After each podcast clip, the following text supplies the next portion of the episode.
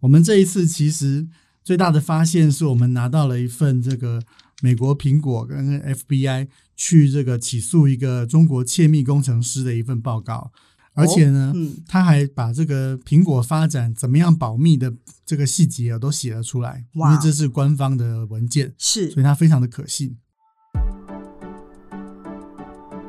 大家好，欢迎收听《听了才知道》，我是今天的主持人，我是财讯双周刊总编辑陈燕纯。首先邀请大家订阅《听了才知道》，还有不要忘了现在给我们五颗星。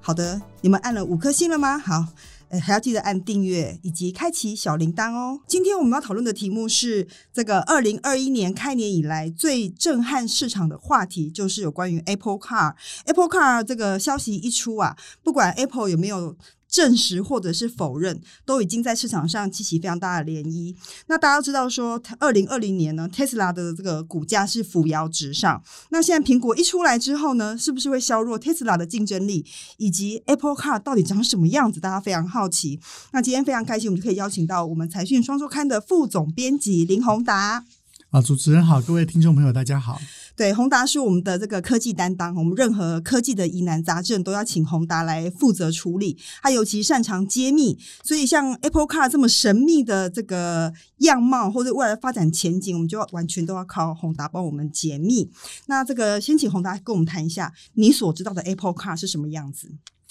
其实哦，大家如果去看这个呃网络上搜寻的话，会发现说，从一七年开始，苹果已经在这个路上哦，已经在测试它的这个自驾系统了。可是你去看啊、会发现其实很大部分拍出来都是 Lexus 的这个车子哦搭载一个苹果的这个自驾的系统。可是是这个真的就是苹果最终的 Apple Car 吗？一定不行，这样这样我们会伤心跟失望。我们这一次其实最大的发现是我们拿到了一份这个美国苹果跟 FBI 去这个起诉一个中国窃密工程师的一份报告。这份报告很特别，为什么？嗯，它是一九呃一九年的一月起诉这个工程师的，可是这个 FBI 撰写的内容里面哦，是确认了说，其实苹果是非常积极的在发展这个自驾车的这个这个计划。哦，等一下，宏达，我再确认一下。所以你是从一份 FBI 的报告里面发现了苹果在发展自驾车的秘密，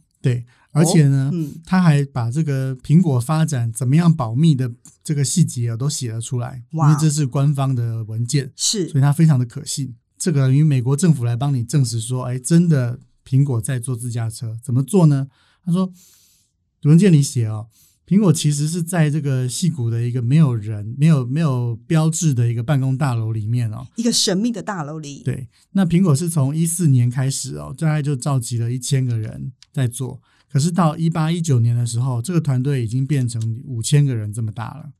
可是虽然是五千个人哦，真正参与研发核心的这个人力哦，其实只有一千人，哦，所以只有一千人可以知道最最可重以要真的，正去设计这台车。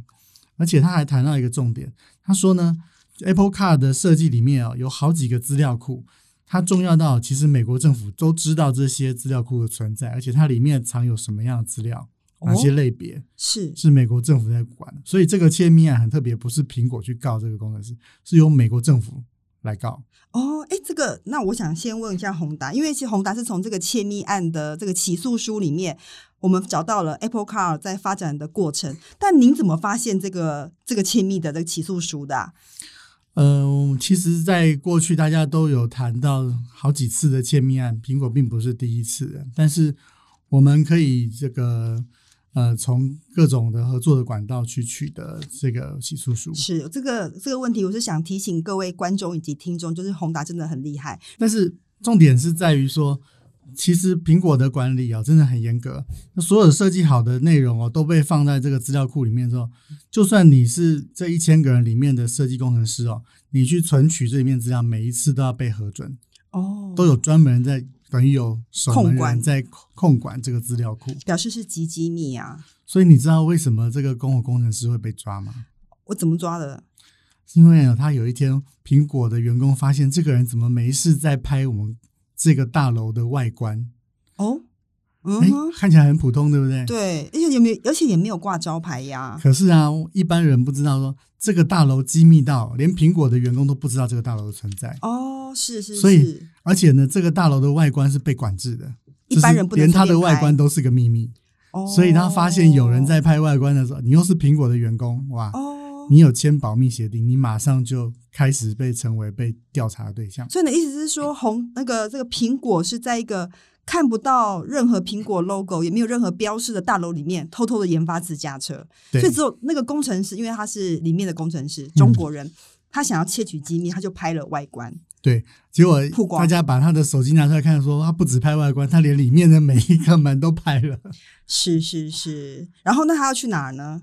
所以其实这个已经不是第一次哦了，前一次这个另外一个人啊，其也是中国工程师，他就是要跳槽到小鹏汽车，而且哦而且大家天哪本来以为说，哎，你没有要买机票回中国，你应该没有要见面吧？嗯，就没想到小鹏汽车在西谷的分公司， 他只是要到呃 要几就十次近吧就近可以这样子对。虽然说窃密这个案子真的是不是好的行为，但也这个拜这个窃密案所赐，我们可以终于可以看到，原来 Apple Car 是这样在发展他们的机密的这个进程啊。嗯，对，那所以你看到这个这份文件之后，知道哦，原来是他们是这样子发展这个车子的。那他们是不是有很多专利技术啊？所以我们要了解 Apple Car，另外一个方法就是透过专利啊，嗯因为大家去回想一下，在 iPhone 出来之前，其实苹果就已经申请了所谓的多点触控的专利。是那这个当然在后来就再也没有人敢忽视这个专利的威力了哦。大家如果还记得过去有按键的手机的话，所以呢，要了解苹果的新动向，其实专利是一个很好的一个切点。是，那我们去拆解了之后，发现有几个重点，就是苹果的专利它并不是一点一点啊，好像我发明了什么就申请什么，它不是这样，它其实是有目的的，就是说我要做到哪一件事，我就发明了一群专利。我我举个例子啊、对，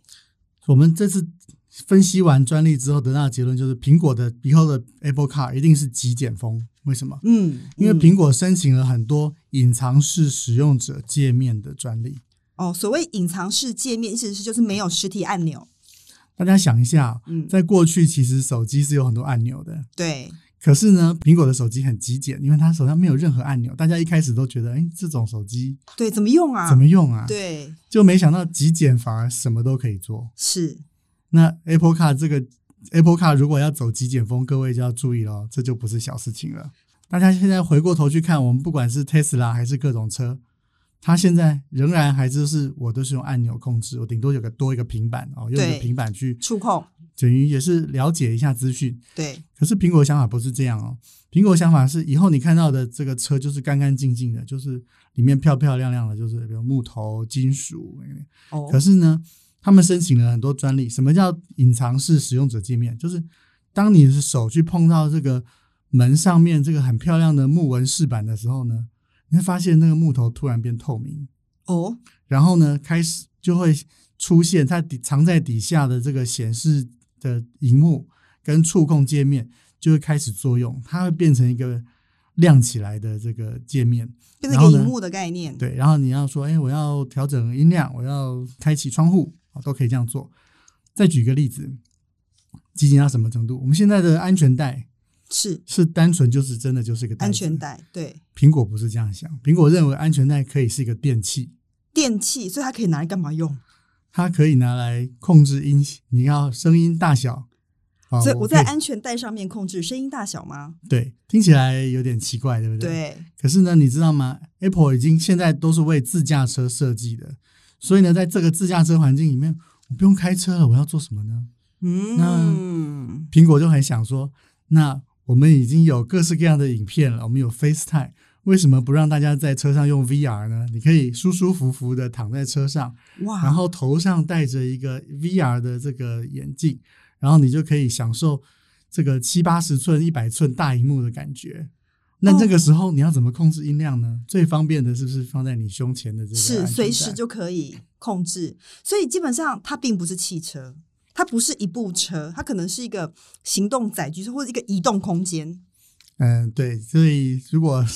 常常在出差的人，可能就会发现以后 Apple Car 自驾之后，你上车了之后就是继续开会继续。工作，这这件事这有也点在恐怖。 VR 的设计里面或者是，VR 开会空间，或者是那它有一天它可以变成行动旅馆吗？移动的时候我也可以这个也可以睡觉啊，我因为我也可以看影片嘛，哈。这如果这样讲到这个，我们就要讲到它另外一群很重要的专利了，就叫嗯做玻璃。玻璃，OK，啊，为什么呢？我们再想想今天的汽车，不管你是什么 T 开头的还是什么车，嗯它基本上你如果你的玻璃基本上还是机械装置，就对是上下。如果你不想要跟外界看得这么清楚呢，就贴个这个隔热纸，是对不对？可苹果不是这样想，他觉得这个太 low 了，苹果觉得其实玻璃也可以是一个电动控制的装置，而且非常有用。哇，我看完那个专利，我真的很震撼。哎，请形容一下，你有没有想过，其实你只要按一个键，整个玻璃就可以变成不透明，外面看不到你。然后只要啊你呵呵你你根本不需要贴隔热纸，因为呢，玻璃本身只要你按再按一个钮，它就可以把隔热功能打开启。哦，然后呢，它申请了一个叫做多层玻璃的专利，嗯，它这种总共有三层。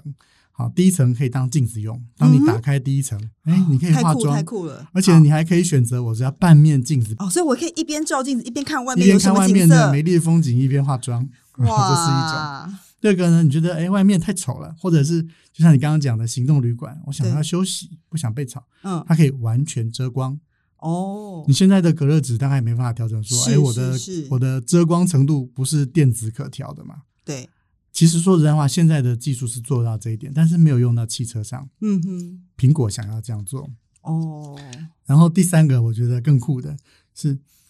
我们都知道这个有导航，有这个投射系统、抬头显示系统，但是是现在呢，大家都用在这个驾驶座。但是呢，苹果以后啊打算自驾车了嘛，哦，那每个人都都面对面坐，我都旁边都有一个玻璃，这个嗯玻璃呢，你就可以拿来 FaceTime。哦，手机时代，苹果发明了一个叫 FaceTime 的东西，大家可以视讯。对，如果 Apple Car 没用到这个，太可惜了。是是是，大家已经可以自驾，双手时间都空出来，注意力可以空出来的时候，哎，你只要点两下，你的车窗玻璃就可以变成你现在你想要见谁，它就会显示在车窗玻璃上。哇，但是我跟各位说哦，这东西并不是台湾做不到。其实我去年我的朋友嗯，去参加 SID 的大会，对，他得到这个最佳产品奖，他的做的就是穿透式、透明式的显示器，完全就是可以用在这个方面。哦，所以台湾是有这样的技术的，然后台湾 Apple 把它已应经有了用，已经有这样的技术。哇，这听起来。刚刚那个宏达的讯息给我们两个很重要的的这个呃指标哈，还有个很重要的讯息，就一第一个是说，基本上 Apple Car 是以自驾车为终极目标在研发的，它绝对不是只看电动车，这是一个很重要的点。第二个就是说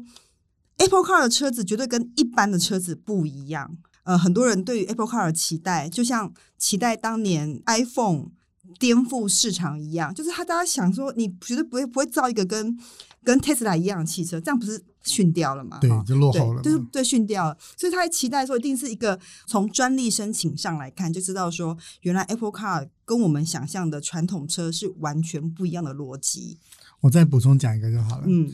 大家想以后啊，你可能就不会再看到这个遮阳板了啊、这个车子上面不是前座都对有遮对阳对板对吗？对，以后 Apple Car 上面可能没有这样东西。那怎么折呢？以后是 AI 去侦测说，哎，现在太阳是照在你的脸的哪个方向，然后它就会命令这个车汽车玻璃上面的某一块，它会雾化，直接形成一个阴影。而且呢，太阳怎么移动，它就会追着太阳，那个阴影就会持续遮着你的脸，你就再也不需要把手拿起来去调遮对阳板，了。所以我不论是车子在怎么样行动，它都会永远都让我的脸不会见光，不呃遮住光，不会被太阳直射啦。因为我看那个专利的时候，我觉得很好玩，就是苹果对于那个车里面有外来照来的光，不管你是太阳光还是什么光，还是对向来的车灯，有时候开车那个对很不舒服嘛。对，它每一样它都用专利想办法要把它挡掉，是哦。所以它是它是有计划的，它并不是散弹打鸟的去做研发，它是就像 iPhone 一样，iPhone 是为了使用者经验去做出来的一个很极简的一个通讯装置。对其实我觉得苹果在车子的申请专利上也有这个味道。哦，所以可以想象说，iPhone 的功能已经非常强大了。iPhone 以后再加上四个轮子。 这个概念，我觉得真的带给外界无限多的想象。事实上，这次我们也采访了一个交大那个的教授，他之前是在 Apple 的自驾车的研发处，他叫王杰志王教授。他其实也提到说，基本上 Apple Car 在研发车子的时候，基本上是以自驾车为终极目标，而且他们透过不断的并购，好来这个寻找技术跟人才。那其实这次宏达在这个盘点 Apple Car 的这个发展过程的时候，也发现它其实从二零一四年来开始，它也不是一路都很顺遂啊，它是嗯跌跌撞撞。可以跟我们分享一下这些过程吗？我想它是从这个草图开始，就是意思就是说，从很多的基本的假设就开就从头来开始设计了。嗯，嗯但是因为这个设计车其实涉涉及到很多复杂的工艺哦，嗯，所以以它其实在二零一六年的时候重组过一次它的团队，它裁掉了一些人，对，好然后呢，请回这个苹果已经退休的副总裁这个 Bob Mansfield 嗯来这个主持。嗯他其实是跟我们的广达应该是蛮熟的，因为他就是、哦他的团队就是做出 Apple Watch 的这个。哦，是是是，大家不要小看 Apple Watch 哦，它是史上苹果有做过有史以来最复杂的一个硬体。对，这个待会儿我也想请教宏达，来，你先继续说，等一下我问你有关 Apple Watch 的事情。对，其实从这个苹果的人事布局哦，可以看得出来，二零二零年确实是一个很不一样的一年。嗯，因为为后来这个他就去挖角了一个这个平呃一个 Tesla 的 Tesla 资深的硬体的这个副总裁，我去查一下，因为我觉得这个人的履历好有趣哦。是怎么样？他是麻省理工毕业的，他的第一份工作从 Day One 开始就是福特工程师，哦，所以他从车厂出身，然后呢，他后来其实去做一个公司叫做 Segway 嗯哼，平衡车，大家对如果记得的话，就是对。呃，很创新的，就是只有两个轮子，靠嗯陀螺仪就可以走的。嗯嗯，他是嗯这个公司的技术长啊，待了大概呃七八年、九年的时间了哈。对，所以这个人一辈子都在做创新的车辆，所以呢，到今年哎，反而有一个大的人事变动了，就是呢，这个本来是这个做硬体的啊，是这个 Bob Mansfield，嗯今年换成是做 AI 的人了哦，哦，所以。这个表示说呢，其实苹果其实要开始，它的硬体应该已经打造的差不多了。嗯哼，经过了各种的尝尝试试错之后，他开始要去这个往 AI 跟硬体的结合去走。嗯哼，而且我觉得有个关键，因为其实呃，今年开始是五 G 慢慢的成熟，所以五 G 会让自驾车的可行性或者 AI 的运算变得可行性更高，都会推升 Apple Car 的可能性啦。那其实我刚刚想问的 Apple 那个宏达就是说，其实从 iPhone 到 Apple Watch 到 Apple Car 哈，基本上呃 Apple 在推出各种产品的时候，像我们都觉得 Apple Watch 相对起来没有那么。当时有点雷声大，有点雨点小，就是说影响性啦。就是说，虽然它现在申请非常多健康的功能，但感觉没有那么颠覆式的。那 Apple Car 你自己会觉得这么乐观吗？因为其实所有的供应链都非常期待 Apple Car，那你怎么看 Apple Car 的可能性啊？ 这个消息一出来的时候，我的第一个想法就是，应该是 Tesla 今年涨太多 了，真的，所以苹果要提醒大家说，不要忘记我也在做自老大驾哥车还在，OK，还没有出手而已啊呀、对，就是说，哎，不要，因为其实不要市场的资源都抢先到了 Tesla 的话，那可能事情又会不太一样。了解，而且现在市场上会想说，哎，在这 iPhone 的时候，台厂供应链扮演非常重要的角色。在 Apple Car 的时候，像最近红海动作就很多啊。那宏达跟我们分享一下说，那到底呃，我们可以从 iPhone 的经验可以复制到 Apple Car 吗？还是我们应该怎么看待这些台厂供应链的机会呢？今天这个中午我们去采访的时候，同业其实在谈说，嗯这个苹果其实真有派人来对 Tesla 的供应链都拜访过一轮了，是就是开始在踩点。哦，那当然这是比较当然是初期的了解了哈、对，可是我想，不管苹果做不做自驾车，我们后面其实有做一个表、哦，是现在是有非常多的公司在加州在测试这个呃这个自驾车各种自驾。有人控制、无人控制的都有，大概对有二十几家对在在竞争。对哦，那送货的、送餐的、哦嗯、载人的，其实嗯想象空间真的是蛮大的。那你说这个苹果未来的这个发展计划，我想，呃，它其实有好几种商业模式。第一种就是，哎，我可以把我的这个系统放在别人的车子上面，嗯哼我只要生产这个光达这个感测模组加我的自驾系统，这是一种方法。是那另外一种就是，比如说我跟滴滴打车啊，我做个 Apple Car，那我不卖，嗯哼我我让滴滴打车来来运作这个系统，然后收服务费，嗯哼这也是一种，因为苹果有相关的专利。对